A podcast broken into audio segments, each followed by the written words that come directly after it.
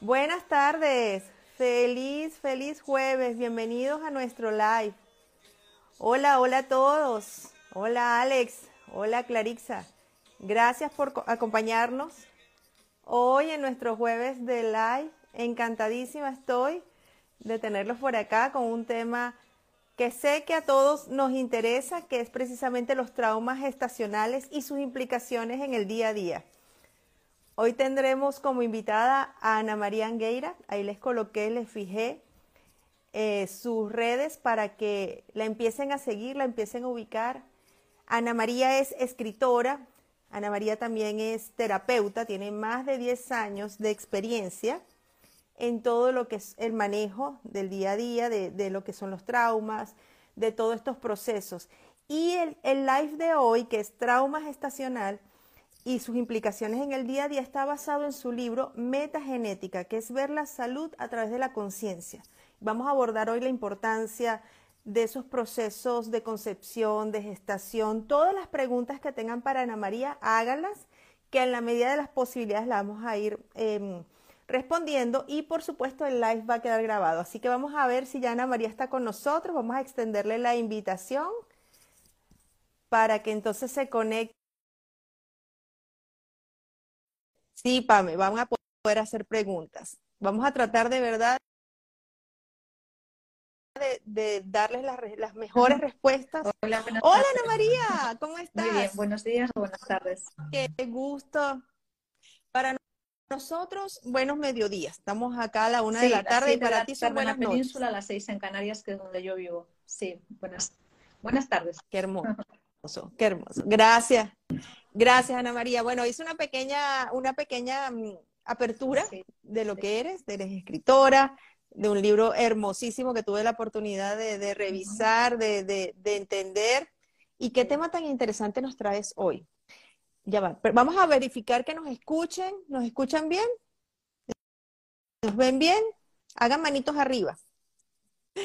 Bueno, vamos a dejar los comentarios activos para que entonces, en la medida de las posibilidades que Ana María vaya abordando el tema, haremos también eh, las respuestas pertinentes. Ana María, este, este tema, este tema de trauma gestacional y sus implicaciones en el día a día, no solamente eso, el proceso de concepción. Hay tantas preguntas, tantas preguntas alrededor de lo, cómo nacemos y las consecuencias que esto puede eh, traer.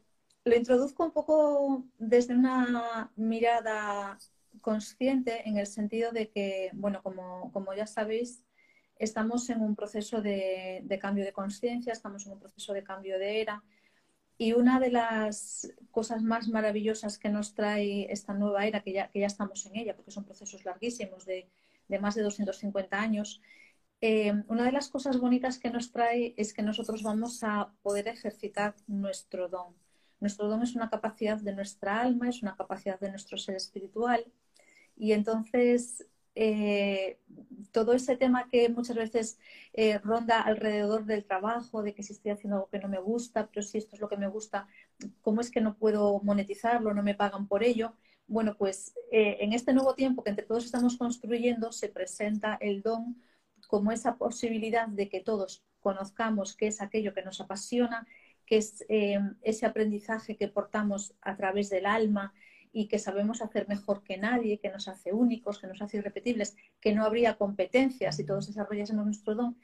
Y entonces la, meta final de todo lo que yo traigo, lo que propongo hoy, es mm, darnos cuenta de que estamos abriendo un camino en el que todos eh, llegará un día, más tarde o más temprano, que podremos manifestarnos desde nuestro don y vivir a través de él. ¿Qué ocurre? Que el don se esconde detrás del trauma. Por eso empiezo hablando del trauma, del trauma gestacional que es muy importante y, muy desconocido. Claro, o sea, todo radica en los traumas y específicamente en lo que son traumas eh, gestacionales. el libro Metagenética, La salud a través de la conciencia, que es mi primer libro, ahora ya tengo un segundo libro, eh, en este libro nos habla de aquello que de alguna forma nos está impidiendo conectar con nuestra divinidad o que nos está impidiendo conectar con esa parte suprema nuestra o que nos está impidiendo conectar con nuestra alma, cada uno que lo entienda desde el punto que quiera. ¿no? Eh, bueno, entiendo que todos estamos de acuerdo en que tenemos alma, tenemos corazón, que es la entrada hacia el alma, entonces si tengo corazón, tengo alma, y entonces si tengo alma, tengo espíritu, ¿no? Que es el, espíritu es lo que me permite estar aquí con vida. Entonces, eh, la metagenética, que se define a sí misma como una ciencia del nuevo tiempo, es un libro canalizado a través de los registros acásicos. La metagenética es lo que va más allá de la genética. Y la metagenética nos dice, tira por tierra algunos postulados de la genética tradicional, por ejemplo, pues como a tu abuelo le pasaba esto, a ti te va a pasar esto o, te, o vives esta situación o eres propenso a esta enfermedad porque estaba en tu familia. La metagenética nos dice que eso estaba bien para la época en la que se vivió, para la era en la que se vivió, pero que a través de nuestra conciencia todo eso queda obsoleto, o sea que está en la mano de cada uno la salud según su nivel de conciencia. Y entonces la metagenética abarca diferentes áreas. De lo primero que nos habla es de las memorias de mi alma, es decir, qué memorias de mi alma me aportan, suman, me apoyan en mi día a día, como por ejemplo a través de los dones, de los talentos, y qué memorias de mi alma están ahí como todavía recluidas y me permiten avanzar, porque a lo mejor yo tengo claro que, que quiero algo en mi vida, que siento que hay algo para mí en mi vida, que me han dicho o que sé o que conozco que mi misión de vida es esta o que mi propósito de vida es este, pero mm, percibo que hay situaciones que me impiden llegar a ello o que se me presentan trabas o que incluso yo misma no me siento capaz de dar los pasos para llegar a ese punto. Pues a lo mejor ahí hay memorias del alma. Unas pueden ser beneficiosas, entonces vamos a apoyarnos en ellas y otras no es que no es que sean malas, pero es como que nos presentan una traba, nos presentan todavía un aprendizaje pendiente. Entonces la metagenética habla en primer término, de estas memorias del alma. Luego nos habla de las memorias del, linaje, no en el sentido de, como te decía antes, no en el sentido de que como a mi papá le pasaba esto, o a mi abuela o a mi bisabuela, pues yo ya tengo un San Benito y me va a pasar esto toda la vida, sino que yo puedo ver esa situación y desde mi conciencia yo puedo subsanarla, yo puedo repararla, yo puedo modificarla, entonces avanzo. Y después entramos en algo más cercano, que es el trauma gestacional, que es mm, eh, ciertas circunstancias que se pueden dar o en el momento de la gestación, perdón, en el momento de la concepción, cuando estoy siendo concebida. No es lo mismo ser concebida en un acto de amor que en un acto de fuerza o un acto de violencia. Eh, el proceso de gestación, los siete, ocho, nueve meses de gestación. Y, luego también eh, lo que ocurre en el momento del nacimiento, porque no es lo mismo nacer en un parto natural, en un parto asistido, en un parto debajo del agua, en un parto en casa, en un parto, en un parto con cesárea, en un parto con forces. Entonces, mm, ahí nos está dejando una huella que esa huella se va a expresar a lo largo de nuestra vida. Pero como tenemos conciencia, gracias a Dios, podemos subsanar todo eso. Por ejemplo, con respecto a la cesárea, que sé que es una pregunta que habían planteado, bueno, esto es muy extenso, pero así como muy brevemente, eh, mm, según como nosotros nacemos, ya la última parte que es el alumbramiento, el nacimiento, la salida por el canal de parto a la vida, se puede dar de diferentes maneras. Como te digo, puede, ser eh, mm, forzado en el sentido de que hace falta ayuda, pues con ventosas, con forces, que eso es violencia obstetricia, pero bueno, durante mucho tiempo se practicó eh, yo, por ejemplo, mi hija mayor nació de esta manera. O puede ser un parto, ya, bueno, supernatural o puede ser un parto por cesárea. Como sea el parto, nos va a indicar, nos va a dar información de lo que ocurrió en el útero durante el tiempo de gestación, que puede ser siete meses, ocho meses, nueve meses. Lo normal es que se llegue a término a los nueve meses, pero incluso si llega a término antes, también nos puede estar eh, informando de situaciones traumáticas que se vivieron en el útero materno. Entonces, cuando hay una cesárea, en principio eh, es, bueno, voy a generalizar mucho, pero podría, habría que ver más, más en detalle el caso, pero nos podría estar indicando de que hubo una pérdida gestacional en el, en el útero materno, es decir, que probablemente hubiese dos bebés. Yo le llamo bebés aunque estén en microformación, aunque sean eh, sí, celulitas, pero bueno, células. como la palabra feto no me gusta mucho, pues ya le llamo bebé aunque no haya nacido. Mm. Me parece más, más, más cariñoso, ¿no? Entonces, eh, cuando los partos no son naturales, nos pueden estar indicando eh, que hubo pérdida gestacional. Es un mundo. Cuando hay una pérdida gestacional es un mundo porque o el bebé nace antes o el bebé no quiere nacer o se demora muchísimo o tiene que ser un parto inducido. Bueno, habría que ver eh, caso por caso. Y el trauma gestacional es, mm, puede ser algo tan sencillo como, eh, bueno, mm, no sencillo, este ya es un tema grave cuando se pierde un hermanito y muchas veces se desconoce porque la mamá no llega a saber que está embarazada de dos o de tres y a lo mejor en las primeras semanas o incluso antes de saber que está embarazada sufre una pérdida, entonces ahí esto nos puede indicar que hay un aborto. Y luego otras situaciones más del día, más del día a día, por ejemplo, en, tiempos de pandemia, un trauma se puede eh, generar cuando la mamá embarazada sabe que tiene que ir a un centro hospitalario, eh, sabe que, tiene, que va a tener que entrar sola, sabe que puede estar expuesta pues, a lo que sea, según la creencia de cada uno. Eh, puede pensar que puede estar expuesta a una, a una contaminación o no. Eh, entonces, mm, se vivieron situaciones de, trauma, muchas mujeres vivieron situaciones de trauma, pues por el mero hecho de tener que ir a unas revisiones ginecológicas y, mm, no saber cómo, se iban a dar o con ese miedo que de un mes a otro, por, ejemplo, en tiempo de pandemia se, estuvo produciendo esa, sensación de, no saber qué hacer o cómo vivir o cómo enfrentar esa situación puede estar ese miedo tan profundo de la madre sostenido en el tiempo, mantenido en el tiempo, puede generar un trauma en la madre y un trauma en el bebé que lo recibe de la madre. Claro. Aquí nos hacen muchas preguntas, ¿no? Pero yo lo que, lo que en realidad entiendo entonces es que el proceso puede ser, por supuesto, para, tanto para la madre, lo vive la madre per se en su embarazo, o a lo mejor puede tener un embarazo, digamos, normal, pero quizás en las condiciones externas la afecten emocionalmente. Y eso también me puede, a mí como hijo, a nacer, conllevar algún trauma. Sí, que me afecte en mi día a día. El trauma gestacional puede ser porque el, porque el propio bebé lo viva eh, con, con desconocimiento de la madre, por ejemplo, una pérdida gestacional, eh, bueno, o si hay un aborto más adelante, que la mamá también lo sabe, evidentemente ahí también hay un trauma. O por circunstancias de la madre, imagínate, pues que la madre viva en, un ambiente tóxico, en un ambiente violento, o que la mamá tenga muchas discusiones a nivel laboral, o que de repente la mamá sea amenazada de despido o la despidan, o que haya una separación de la pareja, o que algún miembro de la pareja o los padres piensen, pues no es buen momento, o, o ahora ya, bueno, no sé, en estamos perdiendo, Ana. ¿Nos escuchas? Ah, ahí estás volviendo. No te oímos. Sí, sí.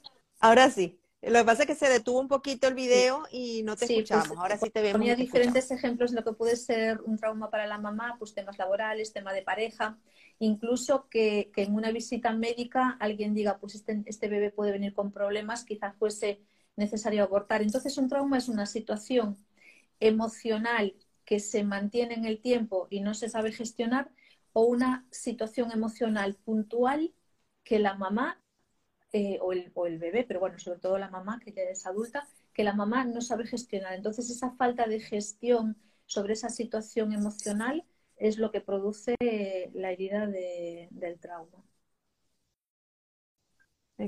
Excelente. Y eso, por supuesto, afecta tanto a los niños y a nosotros los adultos en nuestro día a día, a nivel familiar, a nivel de pareja, a nivel de trabajo y quizás hasta de, poder lograr, como bien decías al principio, todas aquellas metas que, que queremos. un plano más elevado nos impide esa conexión con nuestras capacidades espirituales o nuestros dones y de una forma ya como más tierra, más del día a día, pues yo, por ejemplo, he atendido a niños en situaciones de TDAH o de hiperactividad que en realidad lo que nos están hablando es un trastorno de trauma porque cuando ocurre un trauma eh, se da una, acción que se puede focalizar o en un movimiento muy acelerado, que eso queda como plasmado en la memoria del niño y después lo vamos a conocer como un niño hiperactivo, o ante ese estado de shock, la mamá y el bebé se pueden quedar como congelados, se pueden quedar como,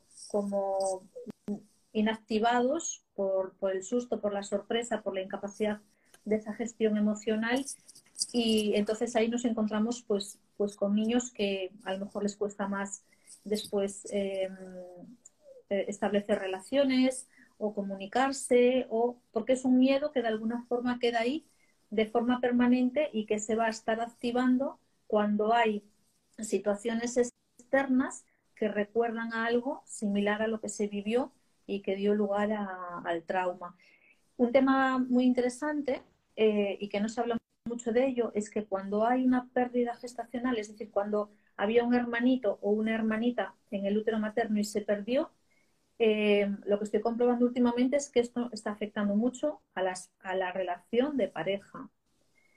Eh, entonces me estoy encontrando con muchas personas mm. que, que les cuesta mantener una relación de pareja estable en el tiempo o que la mantienen, pero es una relación sin presencia, sin, bueno, estamos por estar como amigos, pero en realidad falta esa, esa conexión profunda. Y, ahí lo que estoy descubriendo es eh, que ese hermanito que no ha nacido, mientras no se ve, mientras no, no se tiene en cuenta, no se sabe de él, no se le hace un duelo, mientras está esa presencia energética de ese hermanito o esa hermanita no nacido, ese lugar va a estar ocupado es un lugar que está ocupado en nuestro mundo energético y que normalmente es el lugar que luego le solemos dar a las parejas. Pero claro, la pareja no puede estabilizarse en un lugar que ya está ocupado. Si yo tengo un vaso lleno de agua, le quiero poner zumo y no puedo porque ya está lleno de algo.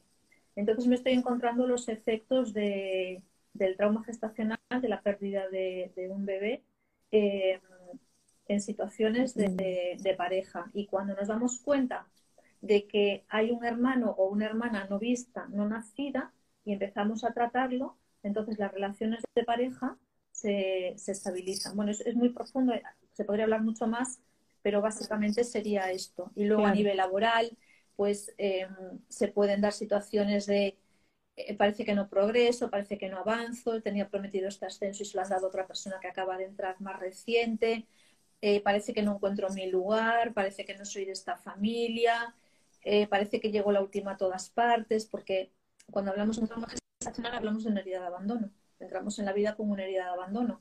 Y entonces todo lo que tiene que ver con la pertenencia, todo lo que tiene que ver con, con mi lugar en la vida, todo lo que tiene que ver con me doy permiso o tengo el derecho. Proyectos. Claro, claro. Ahora, yo entiendo, Ana, que por supuesto, cada caso es individual, cada persona tiene Por ejemplo, cuando hay, cuando hay este tipo de situaciones, pero tu mamá no te lo comenta por, por, por, por tabú o porque sencillamente es un secreto familiar, ¿cómo hacemos para detectar que ese trauma está presente y cómo puedo yo, ya como adulto, poderlo superar? Sí, yo por ejemplo... Si no, lo, si no lo conozco. Claro, es que el tema es que es desconocido. Lo que pasa es que luego en la, vida hay muchos indicios que observándolos nos llevan a, hacia esa información y cuando, eh, por ejemplo, con un paciente individual, cuando hay estos indicios y yo le comento estos indicios a la, persona, después ella en una observación se va dando cuenta, porque emocionalmente se va abriendo un campo de información mm. y la persona se va dando cuenta de si eso es una realidad o quizá no. Yo de todas formas hablaba al principio de, de que estamos en la era del don. Yo tengo un, don que manejo desde los siete años, aunque no lo he puesto en activo hasta mi edad adulta, y yo a través de este don tengo la facilidad de reconocer esta información en las personas. Entonces, em, pues mira, por ejemplo, a través de las constelaciones familiares se puede detectar, a través de una regresión se puede detectar, a través de los registros acásicos, que es mi especialidad, se puede detectar, eh, a través de sensaciones o incluso de una forma mucho más sencilla a través del sueño. Nosotros en el sueño hay una técnica a través de la cual nosotros podemos hacer preguntas a mí misma, a mi alma o a mi yo futuro incluso, eh, o a una parte superior de mí antes de irme a dormir. Y en el sueño o al día siguiente yo veo tener las respuestas. Entonces ahora es, es, muy sencillo, incluso de, de, una forma personal y autónoma, ir encontrando nuestras propias respuestas, por lo que te decía antes, la conciencia está creciendo tanto que hay un de facilidades que a lo mejor eran, eran impensables. Yo, mm, en el caso de mi hija mayor, hubo una pérdida gestacional. Yo lo único que supe es que me, me, me recomendaron guardar reposo por una amenaza de aborto. Tuve pérdidas de sangre y obviamente el médico, yo creo que en mi caso el médico llegó a saber que estaba produciéndose una pérdida, pero no te lo dicen porque del susto, del disgusto, del impacto puedes perder al, al otro bebé. Entonces entiendo que no te lo digan. Y yo lo supe luego pasado el tiempo, pues a través de unos registros acásicos que me hice a mí misma, salió esa información y a partir de ahí fue cuando empecé ya a tratarla para mí y para los, y para los demás. Mm, pero eh, qué hermoso, ¿verdad? Es que estamos en una era tan privilegiada con tantas herramientas hermosas que nos van a ayudar a, a sanar, a sanar. Y eso, y al momento de sanar yo en, en, en este momento, ayudo, por supuesto, a mis generaciones futuras. Eh, la, la, metagenética nos ah, dice, la genética tradicional decía que nosotros heredábamos de nuestros abuelos, pues una conducta, un color de ojos, una enfermedad. La metagenética nos dice que el salto es de tres en tres generaciones. El número tres es un número maestro y el primer número eh, espiritual.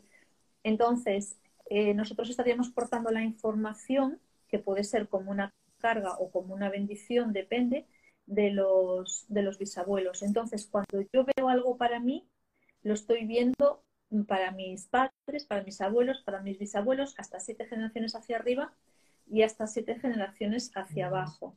Yo a esto le llamo factor de conciencia de la familia, que hablo de él en el libro de metagenética, que es esa, esa como un alma vieja, que es, es como que en cada familia hay uno o varios factores de conciencia, que son aquellas personas que por su sensibilidad, por ser, por ser a nivel de alma, pues como almas viejas, almas sabias, vienen a encargarse de sanar o de resolver o de ayudar a avanzar a un grupo familiar. Entonces, suelen ser los factores de conciencia de la familia o estas almas más viejas las que hacen esta labor. A veces las conocemos porque se consideran ovejas negras, porque no encajan, porque parece que les pasa todo, porque parece que les cae el San Benito, pero es justo cuando le ocurren esas cosas y ellos con sus recursos empiezan a indagar, empiezan a profundizar en sí mismos y empiezan a sanar o empiezan a reconciliarse con lo que sea que les pasa, que están haciendo una labor muy bonita para toda la familia, para todo el linaje. Qué hermoso, qué hermoso. Ana, nos preguntan, bueno, aquí están las redes de Ana. El, live va a quedar grabado porque nos están preguntando muchísimo, va a quedar grabado. Y la red de Ana es Ana Piso, María Piso, Angueira. Ahí lo tienen fijado de todas maneras para que la sigan y cualquier consulta lo hagan con ella para que entonces podamos ir tratando pues esos traumas, ¿no? Nos preguntan, traumas, ya mencionaste el trauma, lo que es nacer por cesárea, eh, eh, por ejemplo, aquí nos dicen cómo superar un trauma. Yo estaba, nos pregunta Nara, yo estaba en el vientre de mi mamá, iba en un autobús y chocó. Me da pánico conducir y cruzar las calles. bueno, pues eso es un, eh, eso es un ejemplo clarísimo de, trauma. Em, hasta ahora había como unos, unos sistemas que que eran procesos de sanación que nos llevaban pues hacia una regresión, hacia volver a vivir el momento. Lo que pasa que ahora mismo eso ya no se aplica, por lo mismo que decimos, el nivel de conciencia es tan alto que solamente sería como de alguna forma conectar, pero, pero por un momento muy, o sea, por un pequeño espacio de tiempo, eh, conectar con ese momento desde la imaginación, ni siquiera hace falta que sea una regresión, sería como desde la imaginación yo voy a ese momento y y desde, y desde aquí, yendo a ese momento, digo, todo está bien, eh, todo está correcto, todo va a salir en perfecto estado, estoy protegida, estoy bendecida, lo que a la persona le salga, pero sería hacer como una pequeña regresión, pero espontánea de la persona consigo misma a través de su imaginación, de su visualización e imaginar, ver y poner palabras de, de conciliación en ese momento. Y con esto sería suficiente para sanar lo que es ese trauma que ha ocurrido en ese momento. Después hay otras técnicas que, bueno, si alguien tiene interés, pues también podemos hablarlo por privado. Lo que ocurre es que el trauma puede estar subsanado, el trauma puede estar superado, lo que pasa que a nivel mental y a nivel emocional y a nivel físico yo me voy a quedar con un apego a una forma de comportarme. Es decir, tengo miedo a conducir, a subir al autobús o a ir en auto, probablemente durante un tiempo, 10 días, 15 días, un mes, ese miedo va a seguir ahí y yo no puedo forzarlo. Con el trauma hay que ser muy compasivo. A mí me da miedo esto, yo lo respeto. Sin embargo, por otro lado, si sé cuál es el origen del trauma, y, concilio, porque mi imaginación, mi intención, mi voluntad es súper poderosa. Yo desde aquí puedo hacer un viaje al pasado, igual que puedo ir al futuro, yo puedo hacer un viaje al pasado y cambiar el discurso que ocurrió en ese momento. Que mañana voy a poder subir a un auto, voy a poder conducirlo o un autobús, no, porque necesito un poquito más de tiempo para ir asimilando esto. La compasión es muy importante en el proceso de sanación del trauma. Excelente, excelente. Ana, aquí nos preguntan, por ejemplo, bueno, este es el caso de MX.Ana. ¿Qué pasa cuando naces en parto natural, pero la mamá fue de anestesia general? Mira, eh, estamos en un universo dual, polar. Pueden ocurrir siempre dos cosas. Eh, eh, tanto si en este caso que nos comentan que la mamá fue, o sea, es un parto natural, pero la mamá fue anestesiada. Esto se puede, sí, mm, a lo largo de, la vida, lo que puede, le puede pasar dos cosas a esta persona. Una, o que necesite realizar mucho esfuerzo para, para, conseguir logros que a lo mejor a otra persona se le dan con muchísima facilidad, no sé, pues cualquier materia, cualquier disciplina, aprender cualquier deporte o incluso aprobar una oposición que a lo mejor para otras personas es como bastante sencillo, pues a esa persona le puede resultar eh, algo muy complicado y va a tener que hacer muchísimo esfuerzo para resultados muy sencillitos y muy simples o al contrario, puede tener una fuerza mm, que, puede ser descomunal. Pues, por ejemplo, eh, mm, podría ser una, gran atleta de alta competición, una gran atleta olímpica o algo así, pero como, como muy fuera de madre, ¿no? Entonces, se puede ver desde las dos polaridades. O no tengo fuerza para estar en la vida y para todo necesito un sobreesfuerzo, o ante cualquier situación que yo me plantee, bueno, como pólvora salgo puede ser la incapacidad. Sí, las claro, tiene Puede ser la incapacidad de resolver, de resolver la vida por mí misma o la fuerza de arreglo lo mío, lo tuyo y lo del vecino si me deja. Mm, excelente, excelente. Aquí hay otra pregunta, nos dice, ¿qué influye haber nacido en el hogar? Nos pregunta Mari, Mari, ya, Marie Pets. Ajá. Haber pues nacido en el hogar sin asistencia médica. Mi mamá solo con el resto de mis hermanos. Sí, eso es maravilloso, efectivamente. Eso es maravilloso, le da fuerza y también lo que aporta es como mucha nutrición y mucha seguridad. Saber que siempre voy a estar respaldado en la vida. Si esta persona no siente ese respaldo en la vida, tendría que mirar qué, es lo que hace aguas por ahí que no le permita tener esa confianza en la vida. Eh, es, una, es una predisposición Mm, a vivir según la ley natural y la ley natural, las leyes naturales es lo más maravilloso que, podemos vivir aquí porque es vivir de acuerdo con la naturaleza, vivir sin esfuerzo, vivir a través de, la conexión con quien yo soy. Entonces es de lo que nos habla es de, mucha nutrición, sobre todo. Sobre todo. Fíjate, este, aquí dice, ¿qué pasa cuando pasa la fecha de parto y nació? O sea, tenía una fecha prevista. Bueno, ya y naciste por cesárea, ya creo que lo mencionamos el tema de la cesárea. Es que es, como muy, muy particular, porque pueden haber nacido por cesárea por algunas condiciones, otro porque era, era una emergencia. Entonces, dependiendo de cada caso, digo, hoy pienso yo que la respuesta es, totalmente variable, ¿no? No hay algo fijo, no, hay una, que, no es que hay que ver para diferentes, eh, diferentes informaciones. Lo que sí generalizando, cuando nacemos antes de tiempo o cuando nacemos después de tiempo, es que hay algo que nos retiene en el útero.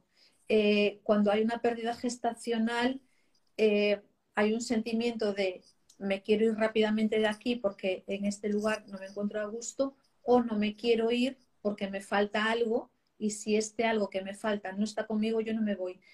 Podemos preguntarnos cómo es que, si no todavía una célula, nos puede estar afectando tanto después en la vida lo que hemos vivido allí. Si podemos decir, pero si mi mundo emocional no estaba creado, mi cuerpo mental, mi cuerpo, mi cuerpo físico apenas empezando.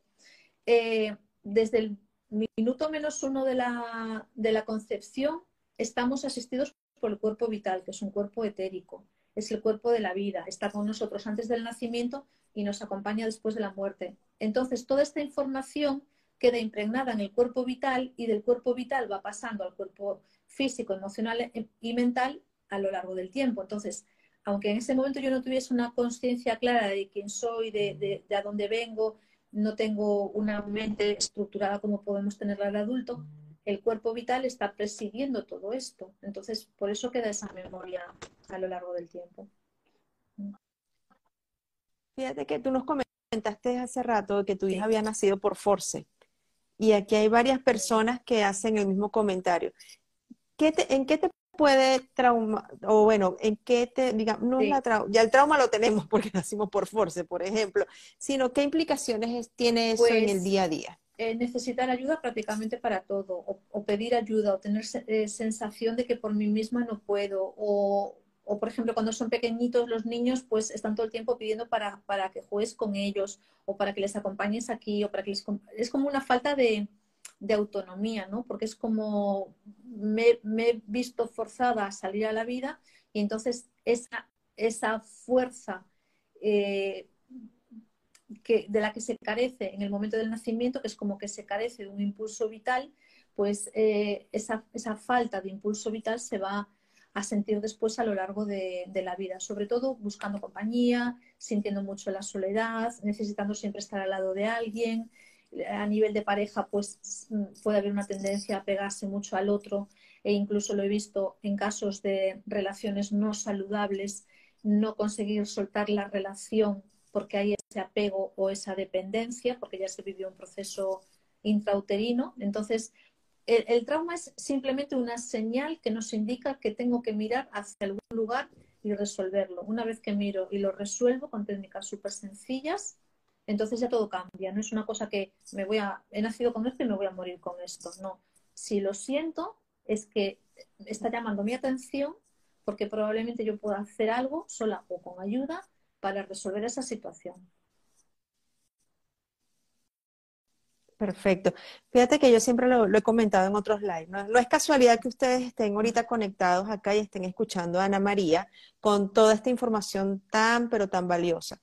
Em, para hacer consultas personales se dirigen a tu cuenta sí, y por ahí pueden, hacer, una cita. personales, eh, yo esto lo estoy desarrollando en talleres. Por ejemplo, ahora dentro de unos días, ahora dentro de ah, unos días voy a empezar un reto que es un reto, le llamo Ama tu barriguita, que no es la barriguita física que es más bonito, más fea, o más abdominales o más, más chicha, sino que la barriguita es nuestro centro sagrado, es nuestro centro de vida y es donde están muchísimas memorias nuestras y, de las mujeres de, nuestra, de nuestro linaje, de nuestra familia, es nuestro punto de poder, de creatividad. Entonces, en este reto, ama tu barriguita, ahí ya podemos obtener información y ya podemos empezar a subsanar cosas, o por lo menos tomar conciencia de qué es lo que está pasando en mi útero, qué es lo que está pasando en mi vientre, qué es lo que está pasando en las mujeres de, mi familia. Y luego hay un taller más extenso, eh, que, que, es el viaje al útero materno, que ahí en el viaje ya profundizamos en todos estos, todos estos traumas, que aunque es un viaje grupal, se hacen ejercicios concretos para que cada persona sepa qué es lo que le está pasando. Qué hermoso. Ana María, ¿cuándo comienzan esos talleres? ¿Para cuándo, están El reto es ya, es el día 5, 5, 6 y 7.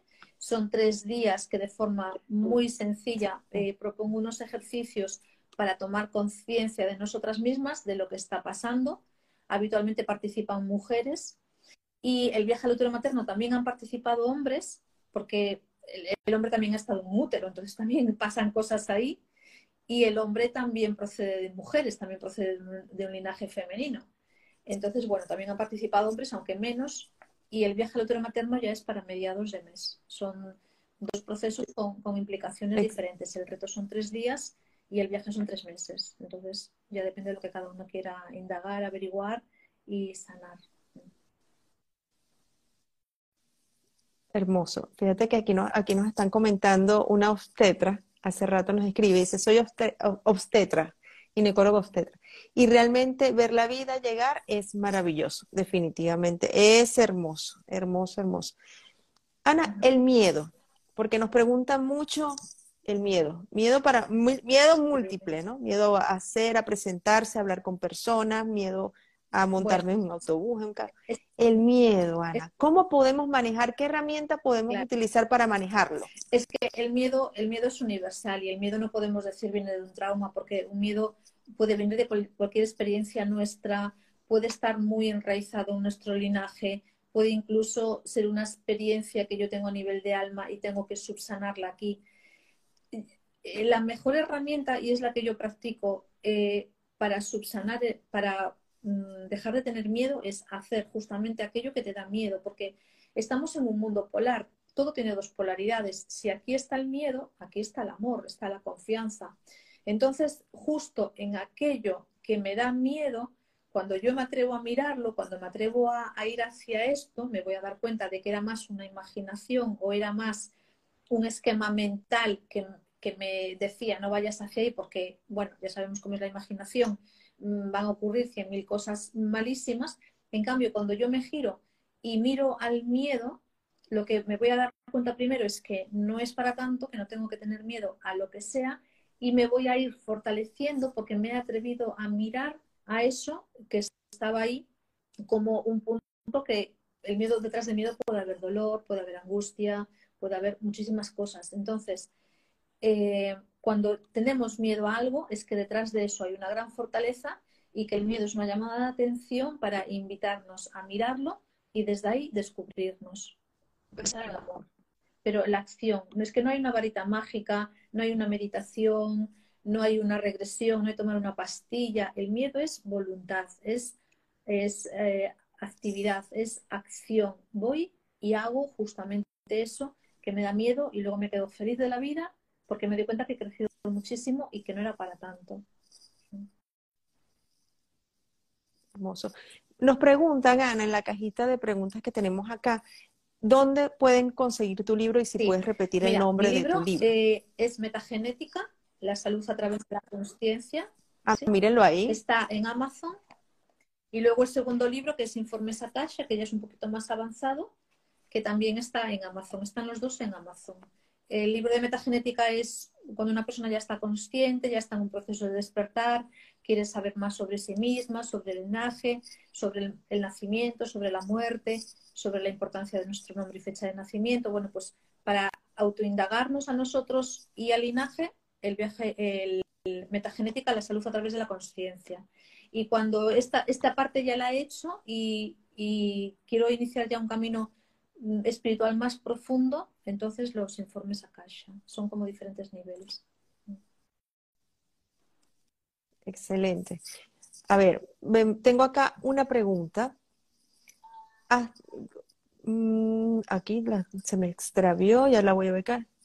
Ah, cuando inducen un parto por medicamentos, o sea, no tengo que nacer todavía, pero me están impulsando a hacer. Estamos desde, desde la perspectiva que yo manejo y desde la experiencia que yo, que yo manejo, tanto si el parto es inducido como si necesita ayuda, como, o porque rompemos aguas antes de tiempo, como fue mi caso, eh, o porque ya llegó a término y, todavía no, no, hay indicios de que el bebé vaya a nacer, nos está hablando de que ocurrió algo durante el proceso de gestación y de que esa retención en, el tiempo de no quiero salir o quiero salir antes de que me toque, bueno, puede ser una retención o puede ser un, adelanto, nos está hablando de, problemas gestacionales. Son los mejores indicadores de que ahí pasó algo. Que la mamá vivió una situación que no supo manejar o que vivió etapas de miedo prolongados a lo largo de todo el embarazo y entonces se expresan en el bebé. Fíjate, la, la mejor terapia que hay para el trauma es el abrazo de la madre. Entonces, si yo como mamá, yo bueno, a mi edad ya no puedo ser mamá, pero sabiéndolo yo cuando fui mamá, pero cualquier futura mamá, eh, si le pasa cualquier eh, en, el momento del parto, el, el abrazo de la mamá es que esto incluso si tú has vivido un trauma y tienes la posibilidad de que tu mamá te... Ana, disculpa, se cortó un poco. Sí, ahora. Se corta un poco y Sí, no te estamos estaba escuchando. ¿Lo puedes de- repetir? Estaba hablando del Ahora abrazo de la madre, que lo más sanador es el abrazo de la madre, que ante un indicio de trauma, en el, en el momento del parto, si la mamá según nace el bebé lo puede abrazar, en vez de que empiecen con el proceso de limpieza, y me lo llevo y abrazarlo es lo más sanador que hay para un bebé. Incluso ahora, ya nosotras como adultas, si hemos vivido un trauma, si nuestros hijos han vivido un trauma, volver un poco a ese momento y revivirlo desde el abrazo, desde la contención del abrazo, es totalmente sanador, mejor que una regresión, mejor que cualquier otra cosa. El abrazo de la madre nos da vida. Otro, otro ejemplo de trauma, por ejemplo, que ya no es gestacional, es cuando al bebé, cuando el bebé ya nace, se lo llevan para una incubadora y está días, semanas o meses sin el contacto materno, pues ahí también se está produciendo un trauma, por ejemplo, y a lo mejor ahí nos encontramos luego niños, pues eh, que pueden eh, mostrar síntomas pues de TDAH o de autismo o entonces el abrazo de la madre es totalmente sanador y podemos hacerlo ahora en retrospectiva hacia atrás. Es importantísimo. Sí. Así que bueno, abracen a sus hijos. Importante porque fíjense todo lo sanador que puede ser. Mar- Ana María, no- bueno, voy a repetirles la- la- las cuentas de Ana. Ana está en Ana Piso María Angueira, con ella toda la información, sus libros, uno de ellos es Metagenética, lo pueden conseguir en Amazon y también en, su- en sus redes. Y vamos a tener dentro de poco, o sea, hoy es, hoy es que dos, el día 5, ¿no? Sí. Mencionaste, es un reto que se llama Ama tu barriguita y nos están preguntando el Es gratuito, costo, Ana María, de ese reto. Sí. Ah, Ay. bueno, qué excelente regalo. Reto gratu- olvidábamos de lo gratuito. importante. Sí, el reto es gratuito porque, mira, eh, cuando hablamos de, de la barriguita, hablamos del útero y hablamos de la fuerza del femenino. En este cambio de paradigma que estamos viviendo, en esta entrada del acuario, el estandarte lo lleva el femenino. El femenino en nosotras y el femenino también en los hombres. Lo que pasa que el femenino en cuerpo físico somos nosotras. En la medida que nosotras sanamos nuestras memorias, fortalecemos nuestro útero, fortalecemos la información de nuestro linaje, estamos ayudando a este cambio de paradigma, estamos ayudando a que, a que podamos hacer de una forma suave, de una forma amorosa, todo este cambio. Entonces, eh, es una, como una aportación para, para ayudar a, a este proceso de las mujeres y de poder mirar hacia su útero, hacia su vientre y sacar aquello que pueda estar impidiendo el manifestarnos como, como mujeres y con, nuestra, con nuestro poder femenino. Ana María, que, que gracias por ese regalo, porque ese es un regalo inmenso Sí. que comienza el 5, son tres Sí, días, tres 5, días, 6 y hace falta 7. inscribirse porque lo desarrollo a través de, un- de, de- de la plataforma de Telegram y también quien no tenga Telegram se lo envío por correo electrónico. Voy a estar muy activa los tres días con todas las mujeres que se apunten y para inscribirse o bien me envían a mí un mensaje privado por Instagram o si no en el enlace, en la biografía de mi Instagram, en las letritas azules del enlace, allí pinchan y van a ver que pone reto y ahí pueden inscribirse. Excelente. Bueno, reto, es un reto gratuito que se llama Ama tu barriguita, Sí, tanto sí, para sí. mujeres y hombres, ¿cierto? Para o solamente para, mujeres. Sí, Mujeres y hombres. los hombres a, a un nivel etérico tienen los mismos órganos y el mismo sistema físico que las mujeres. Y además ellos también pasaron por un útero, entonces también pueden ser factor de conciencia de su familia y estar sosteniendo información de las mujeres, aunque ellos físicamente no tengan un útero. Excelente, excelente. Entonces ya saben, van todos a la cuenta de Ana María, Ana Piso, Sí. María Piso Angueira, como está ahí. Van a hacer clic en el, en la bio y ahí van a poderse inscribir en el reto que comienza Sí. dentro de pocos días. No lo vayan a, a- no, no desaprovechen esta oportunidad porque no se ve todos los días. Su libro Metagenética, no sé si lo puedes mostrar nuevamente, está en Amazon para que también lo ubiquen y, lo, y tengan la oportunidad de conectarse también con toda esa información para que definitivamente es súper valioso y súper importante para todos nosotros y nosotros los que estamos acá y los Permíteme futuros también otra y cosita, para nuestros es que el libro eh, contiene seis meditaciones en audio, eh, porque el libro en sí mismo es un proceso terapéutico. La persona a través del libro puede empezar a desarrollar un propio proceso terapéutico y hay un código QR que tiene seis meditaciones en audio que acompañan el proceso. Y el, otro libro que te hablaba, Informes Akasha, este se puede, bueno, se puede comprar obviamente, pero también se puede leer de forma gratuita en Amazon. Mm, gracias. Bueno, otro regalo más. Ana María, viniste con muchos regalos y muchos regalos importantes. Ana, estamos próximos a culminar nuestro hermoso live. ¿Con qué cerramos? ¿Qué le regalamos? Bueno, aparte de estos regalos maravillosos, ¿no? Pero ¿qué nos dejas? Pues eh, yo, yo lo que dejo es lo que yo siento todos los días y es de lo que vengo hablando, de que más allá de reconocernos como personas físicas, eh, debemos de reconocernos como conciencia, debemos de reconocernos, sería óptimo reconocernos como seres espirituales, sabiendo que este cuerpo, que esta inteligencia, eh, que estas emociones son parte de un cuerpo espiritual y que venimos aquí a servirlo.